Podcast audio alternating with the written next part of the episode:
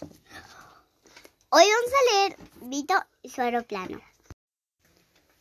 Vito tenía un pequeño aeroplano y todos los días salía a pasear en él. Subía muy alto hasta el cielo y desde allí observaba cómo las cosas se iban haciendo cada vez más y más pequeñas.